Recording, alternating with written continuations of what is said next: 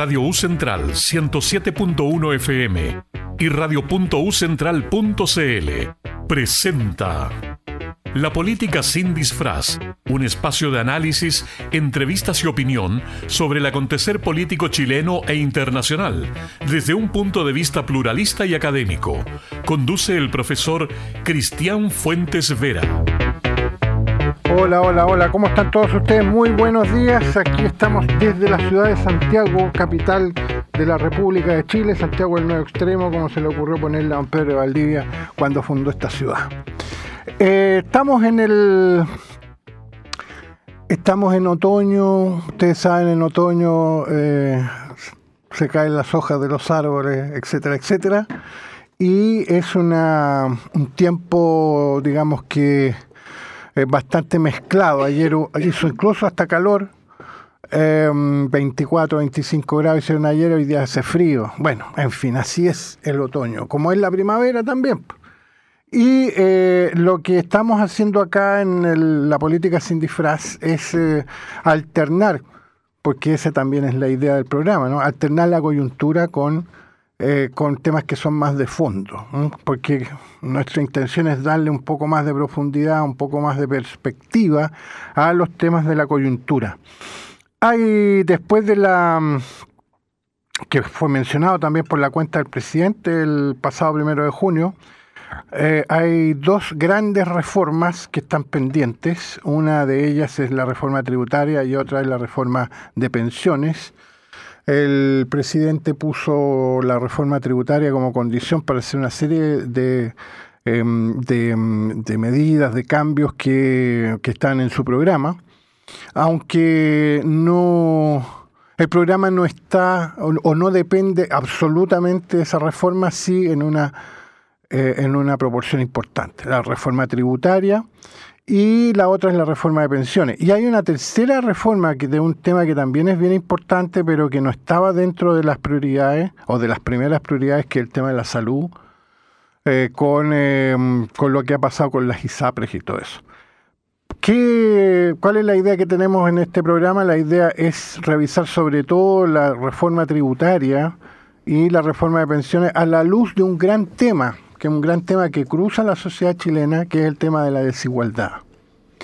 Eh, para eso hemos invitado a una experta en el tema, se dedica a eso, eh, a investigar sobre esos temas, temas de igualdad, guion desigualdad en Chile. Gabriela Zapata, ¿cómo estás, Gabriel? Hola, Cristian, súper bien, gracias por la invitación. Muy bien. Pues. Y también hemos invitado a Matías Gómez. ¿Cómo estás, Matías? Hola, Cristian. Muy bien, ¿y tú? Eh, bien, también. el, la idea es que Matías nos pueda dar una pequeña introducción sobre ambas, eh, sobre ambas reformas. Introducción que básicamente será como las características, dos, tres grandes características de esa reforma para que podamos entrar en materia y le vamos a dedicar todo el programa a eso, a conversar sobre estas dos reformas a la luz del tema de la desigualdad. El próximo jueves también va a ser un, jueves más económico, entre comillas, porque esto tiene que ver con lo social, con lo cultural. esto cruza, digamos, el tema estrictamente económico, pero el próximo jueves vamos a hablar más del, del IMASEC, más de, estos temas que, también son más directos. Bueno, no sé, Matías, si tú quieres eh, comenzar con esta Breve introducción, insisto. Sí, desde luego. A ver, yo creo que, lo primero eh, sobre la reforma tributaria es un poco eh, recordar que esta eh, tuvo un primer impulso y que por diferentes motivos, algunos acusan descoordinación del gobierno, otros acusan traición dentro del, del, bando oficialista, incluso se acusan a diputados, diputadas de otras coaliciones de no, de no hacerse presentes, se rechazó. ¿Ya? Eh, y hasta ahora el contenido de la nueva reforma eh, tributaria, que bueno, eh, el ministro Marcel ha llamado pacto fiscal, lo cual cambia un poco el tono de, la conversación, o busca al menos cambiar el tono de la conversación. disculpa que te interrumpa, ¿en qué sentido? Yo creo que, lo cambia en el sentido de que pone el acento más bien en la búsqueda de mecanismos para financiar eh, programas sociales que ayuden a la estabilidad ¿ya? a la estabilidad democrática, a la estabilidad social, a la estabilidad política, eh, y en el fondo busca, creo yo, esta es mi impresión, eh, hacerse cargo de problemas que se arrastran en nuestra democracia desde larga data, conflictos distributivos que no han sido resueltos. Entonces, buscando, eh, haciendo un poco la tarea de, ver cuál es el contenido de la reforma actual, eh, no hay mucho contenido porque básicamente están de nuevo conversando sobre eso, eh, pero sí tenemos el contenido de la reforma anterior, ¿ya? de la que fue rechazada y que probablemente se va a insistir en más de alguno de esos puntos. Y acá tenemos... primero una dimensión de cambios a impuestos a la renta. ¿ya? Se busca un cambio al sistema, se busca reducción de tasas corporativas, nuevo impuesto a las tasas de desarrollo, impuesto a las rentas de capitales, beneficio a las clases medias. Mm. Eh, y por supuesto un cuidado a la pyme. ¿ya? La idea en el fondo es de todo este paquete buscar eh, aumentar la carga tributaria a través de un impuesto a la renta. ¿ya? Del otro lado tenemos eh, impuestos a la riqueza, que yo creo que es lo que genera eh, más, más debate dentro de la coalición, principalmente con la derecha, y sobre todo el énfasis que se ha puesto en las últimas semanas a partir de la, cuenta pública del presidente Boric es la reducción de extensión, evasiones y elusión, que es un gran punto eh, a tocar. No quiero detenerme en cada uno de ellos, sino quiero, quiero contar un poco el, espíritu de, la reforma tributaria. Sí. Esa es la tributaria. ¿Y la de pensiones? La de pensiones eh, es una reforma que busca principalmente aumentar eh, la pensión garantizada universal. busca eh, sobre todo eh, resolver el problema en las lagunas previsionales eh, y ver qué va a pasar sobre todo con este nuevo aporte que se va a hacer si es que va directo hacia los empleados. El 6%. Exacto, exacto, el 6%. ¿Y quién se va a hacer cargo de ese 6%, básicamente? Claro, o sea, si va al, a las cuentas individuales. Claro. O, si hay un mecanismo de solidaridad o mecanismo de reparto, porque esto aquí la, las palabras, digamos, en, Chile son muy importantes. Entonces, se habla de solidaridad y no se habla de reparto. la idea es que sea un sistema mixto, que se mantengan las cuentas individuales, pero que se le agregue un sistema de solidaridad para mejorar las pensiones más eh, no, tampoco es con, tanto En realidad es para mejorar todas las pensiones. Todas las pensiones, exacto. Por eso que, me iba a autocorregir yo mismo. La gente que se va a ver más beneficiada son los que, son los que hoy tienen las menores pensiones. Exactamente. Tú lo has dicho, era exactamente lo que yo quería decir, pero me interrumpí porque me sorprendí a mí mismo eh, hablando de este de esta cosa que, que este mecanismo que hemos tenido tan presente durante tantos años que es la focalización entonces, claro, focaliza pero. Y e, ese pero es bien importante porque es de eh, es, escalonado. Claro. Las que tienen o los que tienen menos eh, menos pensiones eh, se les mejora más y así sucesivamente hasta las mejores pensiones. Que al final las mejores pensiones y eso también es relativo, ¿ah? pero la idea es que vaya disminuyendo en ese sentido. Bueno, entonces, ¿cuál es la discusión en el tema de las pensiones? Es la discusión que se nota, por lo menos en la prensa, es el tema de la libertad de elección, por ejemplo. Desde luego. Y el tema de que el 6% vaya íntegro a cuentas individuales. O a una cuenta. ¿O aquí? O a una cuenta eh, de solidaridad. Ah, claro. Claro, exactamente. Y la propuesta del gobierno probablemente vaya por una, una repartición mitad y mitad. Sí. Eso fue lo último que dijeron. Pero también hay algunas cosas, porque la gente se empieza a perder también, porque con tanta información y visiones distintas se empieza a perder, en el sentido de que ese 6% que en la propuesta del gobierno va íntegro a solidaridad, no a las cuentas individuales, también hay una repartición dentro de ese 6%. Sí, eh, lo que pasa es que yo creo que también se confunde de dónde viene ese 6%. Porque si, si uno dice, si, si, si la idea que se instala es que yo además voy a tener un 6% que va a salir de mi bolsillo, de mi empleador, y va a ir a una cuenta general, la gente lo percibe como algo bastante injusto, porque pero por otro lado no va a venir así. No es que además las personas van a descontarles ah, una mayor... No, no se le eh, no, va a ser una carga para ellos. Eh, entonces ahí hay una... O sea, se le descuenta al empleador, no al... Sí, y parte del Estado también. Entonces, entonces el punto es eh, cómo los valores finalmente cambiaron en la sociedad, que la gente percibe que esos fondos son propios, porque por supuesto, en el fondo el, sistema eh, de pensiones chileno no es un sistema de, de previsión social, no es un sistema de protección social, sino que es un sistema de ahorro individual. ¿Por qué? Porque el 81 se hizo una reforma eh, que cambió de un sistema de reparto en el que en el fondo la población activa de ese momento financia las pensiones a, los pasivos, de los que están en el fondo jubilados. Eh, el punto que esa, esa ese, ese, método mm. colapsa cuando la población envejece, la tasa de natalidad decrece y la, la, población activa va reduciéndose y la población pasiva va aumentando.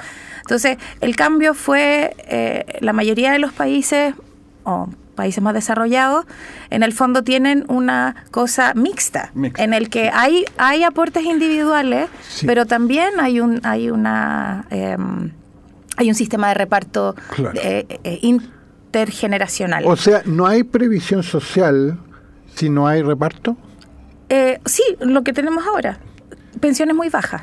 Claro, pero eso no es, tú dijiste. O sea, lo que pasa es que no es un sistema de, no, es un sistema de, seguridad, social, es un sistema de ahorro. Entonces, claro, las personas que tienen grandes lagunas, las personas que tienen bajos ingresos, tienen un monto ahorrado muy pequeño. Y las tasas de reemplazo, que es en el fondo el porcentaje de tu sueldo final, en el fondo, antes de jubilarte, y la jubilación, eh, se pretendía que fueran cercanas al 80%, en algún momento se dijeron hasta 100%, pero son menos del 20%. Sí, así es. Entonces, no solo las personas que tienen bajos ingresos, lo que pasa es que, claro, el 20% de 100 mil pesos es bastante poco, eh, pero las personas que tienen altos ingresos también tienen una tasa de reemplazo baja. Así es, eso es más o menos el 80% de los chilenos que se van a jubilar. Y uno lo puede ver en la cartola, pues en la cartola de, la, de la AFP sale más o menos con cuánto jubilaría si es que se pensionara en ese momento. Claro. Entonces, esto de yo mi platita, ¿por qué le tengo que dar mi platita a otros? No, señor. Lo más probable es que los otros le den platita a usted. Sí. Y esa idea ¿Eh? también que se instaló sobre el, la heredabilidad de los fondos también es un poco es rara. No, sé qué palabra usar, pero porque en el fondo, yo, ¿por qué tendría que heredar si lo que quiero es tener una buena jubilación? Claro. No, bueno, mis hijos trabajarán y tendrán su propia jubilación, pero lo que yo quiero es tener una jubilación. Hay algunos que tienen un fondo grande acumulado. Entonces sobre ese fondo dicen, bueno, yo quiero que si me pasa algo a mí, ese fondo le llegue a mis hijos. Pero eso no va a cambiar, eso, va, eso, va, eso va a estar así. Correcto. El punto es que un nuevo sistema, mm. y va a seguir habiendo una, eh, un, un, ahorro individual, eh, el punto es que un nuevo sistema no puede hacerse cargo de, heredar, sino de pagar buenas pensiones. Exacto, exactamente. Bueno, ahí estamos, entonces ahí hemos, eh, digamos, marcado la cancha de estas dos grandes reformas. Y eh, tenemos que saltar aquí o, digamos, em, ligar esto con el tema de la desigualdad. A ver, la, la teoría, digamos, más, eh, em, más tradicional dice que una, una forma de eh, aminorar las desigualdades a través de la política impositiva. ¿Mm? Entonces, la redistribución de, la redistribución del ingreso, exactamente. Entonces, aquí hay una eh, por ejemplo, hay un impuesto al patrimonio propuesto. Impuesto al patrimonio de un 1, creo que es eh, entre el 1 y el 1,5 o entre el 1 y el 1,7, no recuerdo exactamente. Sí, yo tampoco tengo la, cifra. Pero es eh, de aquellos que tienen un ingreso superior a los 5 millones de dólares al año ellos pagarían entre el 1 y el 1,7 porque esto va subiendo, digamos, en la medida que, o sea, esto en primer lugar afecta a un porcentaje muy pequeño de la población chilena. Muy, muy pequeño. ¿Por qué? Porque en Chile está muy concentrado el ingreso. Entonces partamos por ahí, la concentración del ingreso que tiene que ver no digo que sea lo único, pero tiene que ver con la desigualdad. Sí, por supuesto. De hecho, una de las características de la, bueno, para todos es claro que Chile es un país muy desigual. Mm. Es uno de los países más desiguales de la OSD. Eh, que es esta asociación de países a la que pertenece Chile. Pero Dentro de Latinoamérica, la gente cree que la desigualdad es mala o de que se puede cambiar eso porque somos, gente que piensa eso, los seres humanos somos por esencia desiguales. Lo que pasa es que, claro, los seres humanos no somos iguales. El punto es qué tipo de desigualdad son las que vamos a permitir y cuáles no vamos a permitir. Entonces, si una desigualdad, nadie tendría duda en decir que ser iguales ante la ley, mm. ser considerados personas igualmente valiosas, eh, eh, eh, eso está bien, ¿cierto? Ahora, hay otro tipo de, desigualdad como la que se remite, no sé, a tu esfuerzo personal, por ejemplo, que alguien diría, bueno, si yo me esfuerzo más, debería tener una mejor recompensa, una mayor recompensa que alguien que no se esfuerza tanto. Entonces son varios temas los que se mezclan. Entonces, mm. por un lado, eh, vemos que las desigualdades que hoy afectan a Chile eh, no necesariamente son estas desigualdades injustas, mm. porque sí vemos un trato diferenciado de personas de menor y mayor ingreso, sí vemos una educación mm. que permite desarrollar potencialidades diferentemente entre personas de altos y bajos ingresos, dependiendo del barrio donde vive, dependiendo de tus vecinos, qué sé yo. Eh, también vemos una salud que es muy desigual. Entonces, en el fondo, no estamos hablando de, ser todos iguales y tener el mismo ingreso, sino que estamos eh, tratando de equiparar ese tipo de desigualdades. Ya, correcto. Eh, Matías, no sé, pues usted antes que se me quede dormido, que... No, estoy escuchando atentamente. Ah, eso. Es que cuando se concentra Matías cierra los ojos. No, no, es que tengo los ojos muy chiquititos. claro. Eh, yo creo que, aquí eh, Gabriela eh, ha hecho una distinción que es súper importante como de considerar. Yo en términos de desigualdad eh, manejo eh, en general lo que son percepciones y preferencias sobre la desigualdad. Es decir, eh, cuánto la gente genera un descriptivo sobre lo que entiende que es la desigualdad y al mismo tiempo que es lo que ellos creen como normativo respecto a la desigualdad. y en general, en general en Chile se presentan hartos niveles de percepción de la desigualdad del ingreso en general. Por ejemplo, eh, la última encuesta del COES, pregunta, eh, la última encuesta publicada del COES, que son datos del 2021, el Centro de Estudios del Conflicto y la Cohesión Social. Ay, ay, ay. Es un centro de investigación que agrupa a personas de diferentes instituciones, eh, incluyendo en esta universidad tenemos eh, investigadores asociados al COES. Al COES, ya. Em, y bueno, yo también participo ahí como, muy bien, como vicario doctoral. es Mi, categoría en este momento. Claro. En la última encuesta que ellos publican, que tiene un estudio longitudinal, le preguntan a, las personas eh, cuánto creen que son las diferencias de ingreso en Chile. Eh, o si las diferencias de ingresos son muy grandes. Ese es, el, el fraseo de la pregunta. Y el 41% de eh, la muestra se declara de acuerdo y el 43% se declara muy de acuerdo. Es decir, en Chile existe una percepción eh, generalizada de que vivimos en una sociedad con, un con una desigualdad del ingreso muy, muy grande.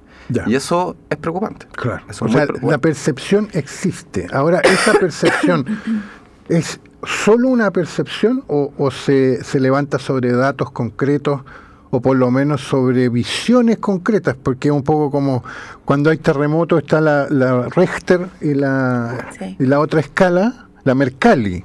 ¿ah? La Mercalli es lo que se aprecia a simple vista si el temblor ha causado destrucción o no, por ejemplo. Bueno, es real. Esa es percepción. La, percepción que tiene la gente es real.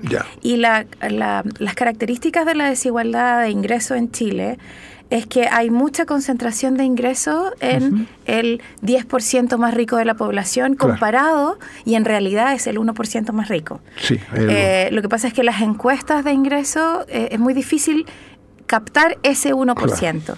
Pero los estudios especializados eh, en, los súper ricos, en el fondo, muestran eso. Entonces hay una diferencia demasiado grande cuando uno separa la población en deciles, ¿cierto? En esto ordenada de, de, menor a mayor ingreso. En 10 lo eh, dividimos en 10 partes, cada uno es un decil. Exacto. Uno ve que el decil más alto se lleva casi 40 veces lo que recibe el, el primer decil. O sea, 40 veces. Casi 40 veces.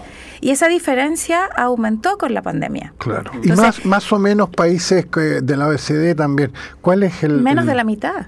Menos de 20. Sí, entonces es, eh, es relativo, no por supuesto no todos los países son iguales, pero sí, el punto es que eh, eso es de ingreso. Si nosotros nos vamos a riqueza, que en el fondo incluye los patrimonios, es muchísimo más alto. Entonces nuestro Gini...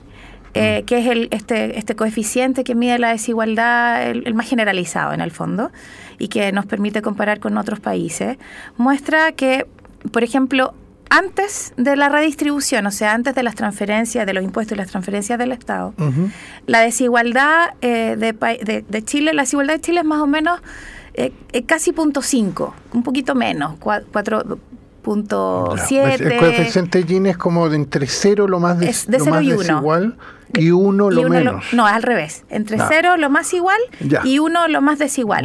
Entonces, los países más desarrollados tienen como 0.3. Ya. 0.4, sí, 0.33. Nosotros tenemos casi 0.5, un poco menos. ¿Antes o eh, después de Es el punto. Antes de impuestos, nosotros tenemos casi la misma desigualdad que países como Finlandia, eh, Noruega, eh, Italia, Francia. Mm. Pero después de impuestos, esos países bajan casi 20 puntos en su Gini y nosotros nos quedamos igual. Igual. Bajamos, no sé, 0.02. Yo, recuerdo una cifra de 0.46, creo, o 47, que es el, el Gini más, eh, más bajo que hemos tenido. Sí, que fue antes de la pandemia, un poco, fue, Sí, pues, no, fue al principio, de, fue en el gobierno de Ricardo Lagos. No, lo que pasa es que el Gini más bajo que hemos tenido fue el 2015 ah, ya no em, está el agua. Sí, eh, lo que pasa es que la mayor baja del Gini fue entre el 2000 y el 2006. Ah, ya, ya. Entonces, esa es la cifra que tenía yo en la cabeza. Sí, entonces esa fue la, la, mayor baja. Pero después de eso, del 2006, seguimos bajando, pero a menor intensidad. Ya. Y se detuvo mm. entre el 2013, claro, 2011-13, y vuelve a subir con la pandemia. Claro, eh, claro. Entonces, el, el, índice, el, el, Gini más bajo está cerca, está el 2015, en, esa, en esa casera. ¿Y eso sería 0,40 y...? Es que también depende de, de, a qué cifra de ingresos le apliquemos el Gini. Ah, Pero tenemos los ingresos del trabajo, los ingresos autónomos de los hogares, los ingresos monetarios. Entonces, si se le aplicamos, por ejemplo, al ingreso monetario, teníamos 0.44. 4. Ya, 4,4. Sí. Entonces eso fue lo más bajo. Sí, bueno, estas son cifras, por eso es que yo preguntaba, una cosa es la percepción, otra cosa es lo que, lo que dicen las cifras. Lo que dicen, la, la percepción yo creo que no ha cambiado. No sé si, si ustedes están en desacuerdo, por favor, eh, interrúmpanme. Creo que la percepción de desigualdad no ha cambiado, o sea, sigue siendo Chile un país muy desigual. Sí, o sea, en, en términos del corto plazo, pensando en los últimos cinco años, eh, la percepción de desigualdad se ha mantenido estable, es decir, en, Chile la opinión pública suele señalar de que existen eh, diferencias muy grandes o grandes de ingresos, eh, pero si uno hace un barrido, el último, eh, digamos la medición más comparable, una del 2009, uno puede observar que efectivamente ha aumentado el porcentaje de personas que declara percibir hartas diferencias de ingresos. Ya, ha aumentado el porcentaje. Ha aumentado, ha aumentado em, en términos de que hoy en día la, gran masa, es decir, cerca del 80, 90% de, de, la, de los encuestados en, distintas mm. mediciones, suele reconocer que hay grandes diferencias de ingresos. Y eso tiene consecuencias.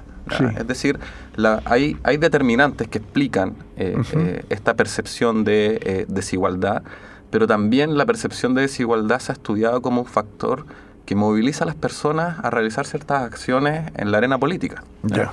Eh, por ejemplo, hay, hay un trabajo eh, bastante bueno de Juan Carlos Castillo, un investigador de la Universidad de Chile, la Facultad de Ciencias Sociales, eh, donde muestra que en el fondo las personas que suelen percibir mayor desigualdad económica tienen mayor propensión a participar de acciones de protesta en distintas dimensiones. En distintas dimensiones. Entonces, cuando uno entiende esa relación, cuando uno, uno da cuenta de que, de que es posible que las personas que están más conscientes respecto a los niveles de desigualdad del país se movilicen más, quizá uno puede entender también los ciclos de protesta en los últimos cinco años, seis años en nuestro país. Eh, y eso creo yo que es algo que es importante de atender porque pone sobre la mesa el problema de la desigualdad. Pone sobre la mesa el problema eh, que quizás pueda parecer un poco abstracto, un poco, eh, un poco como alejado para algunas personas, pero en términos concretos moviliza a la opinión pública a poner el foco sobre la desigualdad y a debatir cosas como la reforma tributaria y como la reforma de pensiones. Sí, dos cosas. Una que recordar lo que dijo Gabriel hace unos minutos atrás. Hay eh, esta cosa de los deciles. Por ejemplo, el decil número 10, ahí están todo mezclado, porque hay sectores medios con una buena, un buen ingreso, pero que no son ricos. Hay ricos y hay súper ricos. Y cuando, no capta cuando Gabriela, eso es cierto, cuando Gabriela dice que el 1% son los súper ricos, mm el 1% son los ricos, los super ricos es el 0,1%. Entonces, eh, más concentrado todavía está el ingreso. El, bueno, el ingreso y el, patrimonio, digamos. Entonces, este, este, este impuesto va a la vena de los ricos y super ricos, a la vena. Y hay una eh, digamos, una, una oposición absoluta a hacer eso, entre otras cosas porque se dice que los impuestos al patrimonio no son eh, impuestos eh, eficientes ni eficaces. ¿ah? Lo que pasa es que... Entre otras cosas porque los ricos se van. Claro. Pero la pero no la evidencia no es contundente al respecto. Al respecto. Entonces, hay más. Lo que pasa es que también los la desigualdad eh, también genera algo, bueno, la teoría económica, en el fondo clásica, no sé, Kuznets, dice que los estados se pasan por estadios de desarrollo, ¿cierto? Entonces, a medida que las sociedades se van industrializando, eh, hay migración del campo a la ciudad, qué sé yo, entonces aumenta la desigualdad.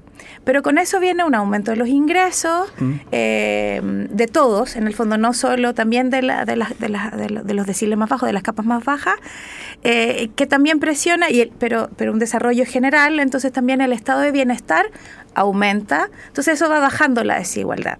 Lo que nosotros vimos, o lo que nosotros vemos en Chile, es que, bueno, no tuvimos un proceso de industrialización como estos países que, en los que se prueban estas teorías. Eh, nos concentramos mucho en el sector servicios, que tiene bajo salario, y, lo que pasó además es con el aumento de los ingresos, eh, generó esta concentración en, las partes más ricas, ¿cierto? en, poca población. Eh, y también se, asoció o, se, o llevó consigo una desigualdad en, poder, ¿cierto? Entonces, el poder que adquieren estas capas más altas de la sociedad, finalmente, por supuesto, eh, detienen cualquier intento de, generalizar beneficios o de pagar más impuestos, que sería eh, lo que se podría considerar justo. Eh, entonces, claro, hay, hay, todo un tema que no, en, nuestro caso, no se mm. cumple la teoría económica. Nosotros no nos vamos desarrollando más y la desigualdad va bajando consistentemente. Claro.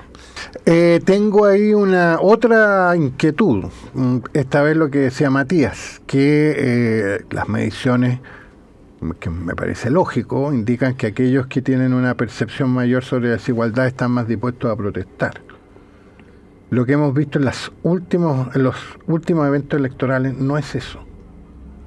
Porque es una protesta, sí, eh, grande, una cantidad importante del electorado, pero no es una protesta que se identifique claramente con una eh, con un cambio, eh, por decirlo así, en el modelo que hace que haya desigualdad. Es decir, la, la, protesta para, por ejemplo, en el, en el último plebiscito constitucional y en las mm, elecciones del 7 de mayo no se reflejaron en eh, la protesta contra la desigualdad, no se reflejó de una manera mecánica en eso. Claro. Yo, yo ahí sino que solo como protesta. Claro, yo creo que ahí hay que distinguir o, hacer una precisión respecto a tipos de acciones políticas. En general, cuando se habla de protesta, se habla de movilizaciones callejeras. Es decir, se trata como de eh, marchas, se mm. trata de eh, meetings, se mm. trata de eh, firma de peticiones, mm. incluso de barricadas, para poner una gradiente de tipos de, acciones contenciosas, le llama la literatura. y eso generalmente tiene una diferencia respecto a participación institucional.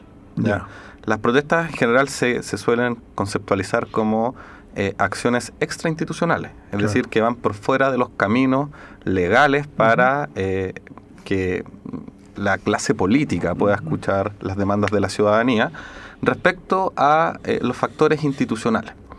¿Qué es lo que pasa? Lo que pasa es que en Chile se suele observar durante los últimos, diría, 10 años, un periodo en el que eh, la participación institucional, particularmente la participación electoral, es voluntaria. Entonces, eh, hasta la fecha ha sido muy difícil rastrear cuál es el rol mm. de las percepciones de desigualdad sobre las acciones institucionales porque hay un vacío. Hay un vacío. Nos tenemos que pasar de lo, tributario a las pensiones, pero antes eh, conversábamos un poco en el entre que, escuchábamos a los babasónicos y, estábamos esperando la vuelta al, aire, que mm, hay algunos como subtemas en esto. Por ejemplo, el de esto de que si yo le aumento el impuesto a los ricos, los ricos se van, primero. Y tú decías que no, no era eso lo que decía... Lo, no hay evidencia contundente. No había evidencia contundente. Eh, y lo otro era esto de aumentar la base de tributación, en el sentido de que en Chile hay, em, hay mucha gente que está exenta, estamos hablando del impuesto a la renta. Sí, el global complementario. El global complementario, porque todos pagamos IVA, por ejemplo, cuando compramos algo. Pero, pero en el caso del global complementario hay mucha gente exenta porque eh, se paga a partir de, de, los 750 mil pesos, algo así de ingreso mensual. Em, entonces, una cosa sería aumentar los sueldos para que haya más gente que pague impuestos, pero pareciera ser que la idea es bajar los tramos. Es decir, que aunque tenga que pagar un peso de impuesto a la renta, pague un peso de impuesto a la renta. Para que haya los ingresos que están en el mínimo, en el sueldo mínimo, bajo incluso el sueldo mínimo. De eso están hablando, digamos, algunos economistas. ¿Qué opinas tú de eso? Eh, bueno, la, recomendación de la, de la OSD, bueno, el, principal eh, ingreso en términos de tributos en Chile es el IVA. El IVA, claro. Que es un impuesto muy regresivo, ¿cierto? Porque en el fondo las familias de menores ingresos eh, consumen todo su ingreso, por lo tanto todo el ingreso paga IVA. Versus las familias de mayores ingresos que tienen capacidad de ahorro, entonces pagan menos. IVA proporcionalmente, todos pagan el 19%, ¿cierto? Pero en proporción de su salario. Eh, entonces, una de las recomendaciones de la OSD es que Chile debería tener más personas mm. de, que trabajan y que pagan impuestos. Pero en ningún caso la recomendación es, bueno, bajen los tramos, sino que... Sueldo, los sueldos. Claro, porque hoy tenemos las personas que pagan eh, impuesto a la renta, eh, están desde, desde los dos últimos deciles casi. Eh, es decir, un, un pedacito del 7, no, 8, 8, 9 y 10 en el fondo, 8, 9 y 10. Eh, entonces, es muy, si uno piensa ganar más, menos que una persona que tiene un ingreso muy bajo, tenga que pagar impuestos, si ya paga además el IVA, Que, es la mayor tributación del Estado. Entonces suena bastante injusto. Sí, es que el IVA hace un poco el, o cubre eh, o da cobertura a aquello que no, que no paga impuestos. Lo mismo sucede también con los impuestos territoriales, ¿no? Eh, que hay mucha gente exenta, pero eh, pero el que cubre todo eso es el IVA. El IVA es más de un 40% de la recaudación tributaria de Chile, más del 40%. Creo que no sé si habrá otro país igual. Parece que no. ¿Mm? No, no lo sé. y, es, eh, y es regresivo porque todos pagan lo mismo. Claro. Entonces, el que tiene mucho paga el mismo IVA que el que no tiene nada o el que tiene muy poco. O sea, debe tener algo porque para pagar IVA hay que comprar cosas. Bueno, claro, en el fondo. Básicamente. Claro. Eh, el IVA el que se paga cuando uno compra los alimentos, sobre todo. Pero no solo los alimentos. No, todo. Todos los bienes y servicios eh, están afectos. algunos, algunos de servicio exentos, no sé, los médicos, los profesores, pero el resto todo el mundo paga. Pero también se, la reforma tributaria, y eso no lo hemos tocado, habla de exenciones de evasión y de elusión. Eh, no eliminar todas las exenciones. Por ejemplo, hay una exención del petróleo diésel, que es bien complicado eliminarla por el tema de los camioneros, por el tema del aumento también de los precios al transporte, etcétera. Eh, pero hay muchas otras exenciones. y, está el tema de la ilusión y de la evasión. Evadir impuestos y eludir impuestos. No sé si le podemos explicar a los auditores así muy, muy clarito y muy cortito qué diferencia entre evasión y elusión. Una, una es como una especie de subterfugio, utilizando eh, las herramientas que, que, existen. Eh, hacer algo que... Esa es evasión. Claro, que no necesariamente es correcto, pero no, no es ilegal y la otra de frentón es ilegal. La evasión es ilegal, la ilusión no necesariamente es ilegal. Claro, pero en el fondo el objetivo es el mismo, el punto es que una usa herramientas que no son ilegales y la otra sí. Exactamente, es un poco como ir viendo el camino por el lado. claro, es como tratar de tomar un atajo, pero finalmente igual... Eh, no es el espíritu de, la ley que permite ese tipo. Entonces, se van, apenas te das cuenta de que hay una, algo que permite eludir impuestos, entonces se va tratando de cubrir para que no se haga. Claro, y otra dimensión es, eh, y la última de la tributaria, eh, es sobre el, gasto eficiente, entre comillas, del Estado. En eso toma mucho, eh, la, la, oposición, digamos, se fija mucho en eso. Gasto eficiente del Estado, porque el Estado chileno, según ellos, es muy grande y es ineficiente. Debería ser más pequeño y más eficiente. Que era, que era un poco lo que Gabriela dejaba ver cuando decía que preimpuestos teníamos un nivel de desigualdad y post-impuestos no se reducía tanto. Claro. Eso da cuenta de como la ineficiencia eh, o, o, de qué. Más bien pregunto antes que hacer una afirmación. Sí, más o menos. Es que en realidad cuando la derecha habla de la ineficiencia del Estado, más que... Porque esta diferencia entre que el, que el Gini no cambie antes y después de, la acción del Estado eh, tiene más que ver con las transferencias, con cómo recauda impuestos, que en el fondo sería como bajar la desigualdad en términos de que eh, la gente más rica contribuye al sistema y por otro lado lo redistribuye a los que tienen menores ingresos. Entonces eso baja la desigualdad. Pero cuando se habla de la ineficiencia del Estado, en general se habla de que el Estado gasta mucho no, pero no necesariamente en estas transferencias, sino que en su operación. Sería como una empresa pesada que tiene costos operacionales muy altos. Pero eso es algo que se ha ido bajando eh, en, históricamente. Mm. Entonces, claramente desde un Estado pequeño, eh, que entonces además hay una contradicción entre querer eh, mayor cobertura de mm. bienes sociales, no sé, tener mejor educación, más igualitaria, tener mm. mejor salud, etcétera, mejores pensiones, etcétera.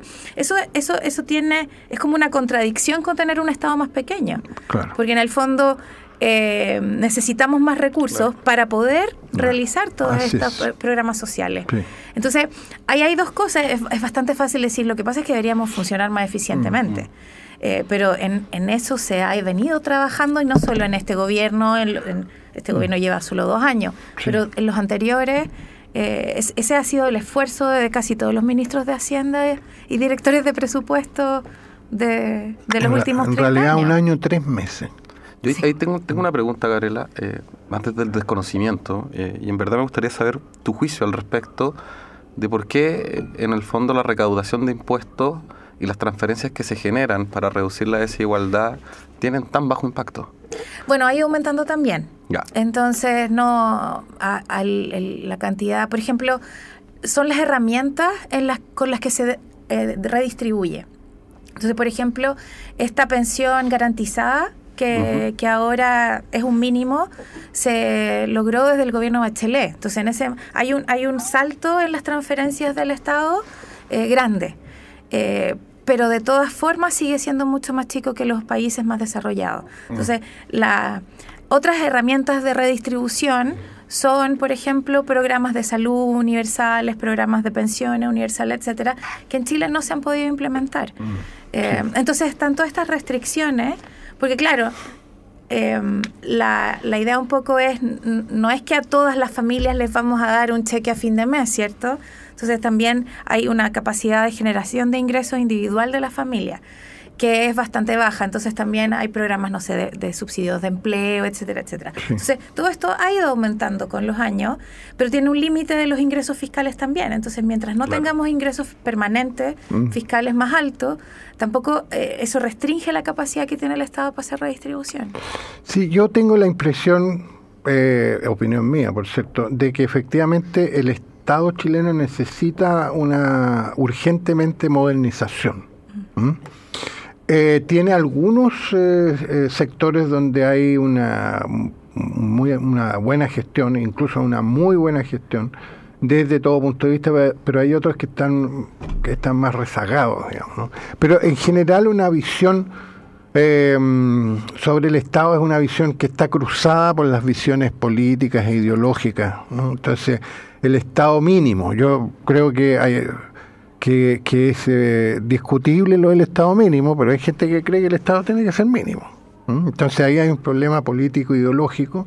Y también en el otro, la otra visión que es un Estado más, más florido, más grande, digamos, más, eh, em, más importante en la vida nacional. Y esas dos visiones han, han atravesado el, el, eje de la política en Chile desde hace 50 o 60 años. Entonces, y seguimos con, eso. Eh, el, vamos a ver, por ejemplo, cómo se desarrolla esta idea del Estado Social y Democrático de Derecho, que hasta ahora ha ido sobreviviendo en las distintas versiones de posibles nuevas constituciones. Em, entonces, eh, ese es un tema que tiene que resolver, por cierto, el conjunto de la sociedad chilena desde, desde arriba hasta abajo, digamos. y, a qué, ¿Y qué voy a entender yo, ciudadano común, de un Estado que se preocupa por, eh, por mí, digamos, por decirlo de alguna forma. Entonces, no es Estado asistencialista, pero sí un Estado que, eh, que, mm, que ejecuta un reconocimiento mínimo que hace la propia sociedad de eh, las necesidades básicas de todo eso. Entonces, cubrir las necesidades básicas de la población es un mínimo. Algunos le llamarían, es un mínimo civilizatorio. A, mí lo que cuando, cuando la discusión se, se traslada así de esa manera, a mí lo único que me hace como ruido es esto de transferir al Estado responsabilidades que también son privadas. Claro. Porque...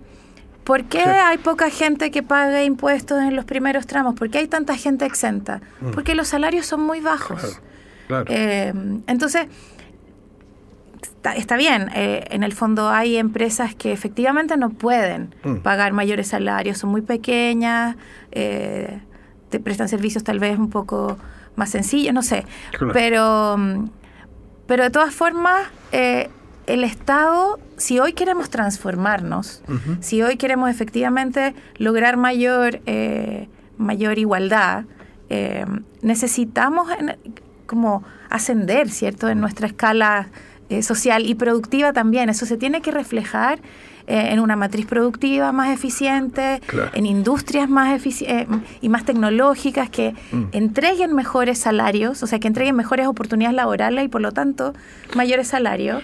Y ahí el Estado va a tener un rol, no necesariamente productor. Vimos que hay fue un poco un chascarro la, la, cosa de los balones de gas, ¿cierto? Sí. Pero en el fondo no necesariamente significa que el Estado tiene que ir a producir, no. sino que el Estado puede ser socio de, de, privados, puede intencionar inversiones, puede fomentar el desarrollo en ciertas mm. áreas. Eh, porque eso es lo que necesitamos urgentemente. Sí, pero ahí hay visiones distintas que todavía no hemos podido encontrar un, un marco. Yo, yo creo que el, el, tema constitucional ahí es muy importante no hemos podido encontrar un marco de acuerdo para desarrollar estos temas. Y, además yo creería que también hay otra variable, es que, es que en general, eh, o sea, yo estoy de acuerdo con que, con que hay que subir los salarios, la pregunta es por qué no suben. La pregunta es por qué eh, en el fondo sigue habiendo una concentración eh, en la distribución de, la ganancia, básicamente, mm. que no llega a los trabajadores. Y yo creo que que, en general pasa también por un tema respecto a las capacidades de las negociaciones colectivas o sindicales de poder de poder presionar frente a eso porque en el fondo uno como trabajador eh, si es que no está sindicalizado que es la mayoría de, mm. los sectores trabajadores de este país sí hay muy baja sindicalización es muy baja la sindicalización eh, y en general es muy difícil llegar a negociar de tú a tú con, un empleador, cualquiera que sea el empleador, y decirle como, oye, necesito más, más salario. Eh, es súper difícil porque en el fondo uno, de manera individual, lo único que tiene que hacer, eh, y, quizás con una cultura también de de, obediencia, de, aprender a, aceptar un poco lo que está dado, mm. uno simplemente dice, bueno, ya me pagan esto y, ya está. Eh, en, general... Por último eh, tengo pega. Claro, por último tengo pega y, como no, no como las otras personas que no tienen pega, que, en general es una abstracción súper, súper grande. E inclusive eh, las personas que, están sindicalizadas, bueno, que estamos, sí también cuesta un poco eh, desarrollar mecanismos para generar esa negociación de mejora de salario. Entonces, eh, creo que ahí, hay, también hay, hay, un rol de que hacer respecto como a, temas más laborales. El mercado del trabajo, por cierto, que tiene mucho que ver con el tema de las pensiones. Sí, claro. Y de la desigualdad en general. Y de la desigualdad. Entonces, ahí, porque hemos hablado harto de los tributos y poco de las pensiones, pero bueno, no importa, el programa tiene... El programa son, en realidad no es una hora, el programa son 55 minutos. Eh, no, es media hora si le agregamos los temas musicales, eso es cierto. Entonces, pero para conversar tenemos menos tiempo, entonces, y estos temas son muy grandes, son muy gruesos. Y, y el, pero, eh, como decía, el mercado del trabajo, ahí tenemos eh, una relación directa con los tributos y también con las pensiones. Entonces, eh, eh, pensiones, estamos hablando de pensiones decentes. ¿Qué es una pensión decente? Una pensión que alcanza por lo menos para vivir relativamente bien. Todos esos términos hay que desarrollarlos, por cierto, porque no son para alguien a lo mejor vivir en, un, en una casa chiquitita no es vivir de manera decente, y para las otras personas vivir en una casa ya es vivir de manera decente. Entonces son percepciones distintas. Varía en función de la posición de cada persona en la estructura social. Exactamente. Por, eso se habla de las tasas de reemplazo, porque en el fondo una familia tiene un estilo de vida, ¿cierto? Que mm. se financia con los ingresos de esa familia, si, si, si es que está eh, en los primeros deciles transfer algunas transferencias del Estado, etcétera, etcétera. Entonces, hay un nivel de vida, ¿cierto? Que una familia viene teniendo durante el tiempo. Eh, y claro, no puede pasar de vivir con ese X a vivir con el 10% de X o el 12% de X. Exactamente. Y lo que da ahora 17% de X. Esa es la tasa de reemplazo actual. No, la tasa de reemplazo es... Pasar de vivir con, con mala en cualquier parte a pasar a vivir con 17, no, pero nosotros estamos muy por debajo de, la, de los países de del, del, mundo, del, de la OECD. Bueno, no estamos comparando con los países más pobres. Claro, no estamos comparando con, con los países que quisiéramos llegar a ser. Exacto. Entonces, mm, entonces el punto es que eh, la, reforma de pensiones propone en el tiempo que la tasa de reemplazo llegue al, a un poco más del 60%. Claro. Eso es para todos los Se acerque más al 70, que es como la como la cifra internacional. Claro, porque se supone que a esas alturas la gente, no sé, pues si estaba pagando su casa, ya la terminó de pagar, cosas así. Tiene menos, menos gasto si, fijo. Si el Estado, exacto, si el Estado, ya, ya los hijos se fueron de la casa, etcétera, etcétera. Entonces, con una pensión que sea el 70% de lo que tú ganabas cuando todas estas cosas estaban pasando, te debería alcanzar. Sí, pero si un 17% yo me atrevería a decir que el sistema de pensiones chileno es una fábrica de pobres. Exacto. Entonces, ¿cómo hacemos para lo mismo que se decía acá hace unos minutos atrás? Eh, la, eh, Chile es un país que envejece eh, año a año. Por ahí algún amigo, yo tengo amigos muy pesados, dirían escoba, por ahí. Bueno, es un país que envejece, que, que cada vez hay una proporción mayor de gente más edad, por distintas razones. Porque la tasa de natalidad va bajando. Y por otro, lado, la tasa de natalidad baja. Entonces, eh, pero claro, ¿por qué vive más la gente? Porque ah, vive, vive, mejor, porque tiene claro, alimentos. la, la, higiene, qué sé yo, los alimentos, la medicina, etcétera, etcétera, es mejor, entonces la gente vive más. Pero por otro lado, eso no sería tan así si hubiera más nacimiento. Hay menos Entonces, eh, eso, ese, ese, esa situación hace que los sistemas de pensiones sean cada vez más pesados, digamos, los, sistemas de pensiones basados solo en el reparto. Y por eso que están migrando hacia sistemas mixtos. Mm. Son pocos los sistemas que son exclusivamente de capitalización individual. Y los que son exclusivamente capitalización individual tienen otros sistemas, otros mecanismos para ir complementando eso. Estoy pensando en Canadá, por ejemplo. Claro, pero en Australia, que son de los pocos sistemas que son solamente de capitalización individual. Yo creo que ahí hay un, desafío no menor, eh, porque en el fondo eh, quizás un, elemento para, para transitar hacia mejores pensiones es efectivamente tener un pilar solidario, avanzar hacia, hacia básicamente que en colectivo podamos resolver este problema. Pero yo creo que ahí el desafío es, eh, en el fondo, respecto a la opinión pública, que, que generalmente es lo que a mí me atañe, es cómo eh, la población eh, puede estar de acuerdo con, un, con una patita más solidaria cuando el sistema de capitalización individual goza de harta legitimidad. O sea, por ejemplo, acá revisando datos de, la misma encuesta COES, eh, datos 2021, ¿ah? mm. hago, hago ese, ese pequeño detalle, las personas que están de acuerdo con el sistema de capitalización individual es cercano al 48% de, de la muestra. Pero no conocen otro. Claro, no conocen otro, eh, pero frente a la incertidumbre de qué es ese otro sistema, eh, en general hay un desafío ahí pendiente. Yo, o sea, si me preguntas mi opinión, yo estoy convencido de que hay que avanzar hacia un sistema eh, de reparto, hacia un sistema mixto, ojalá con un pilar solidario mucho más fuerte. Pero creo que el desafío mm. de quienes intentan impulsar eh, eh, este tipo de, política va a chocar de frente con la idea de que eh, mis ahorros de la AFP son míos, es que no de todos. Es que cuando, cuando esas ideas están tan instaladas en la población, se requiere no solo un esfuerzo técnico, mm. como de hacer bien buenos cálculos para que efectivamente las cosas den, los números den, sino también de mostrar efectivamente a la población qué significa y sin información falsa, como que... Claro.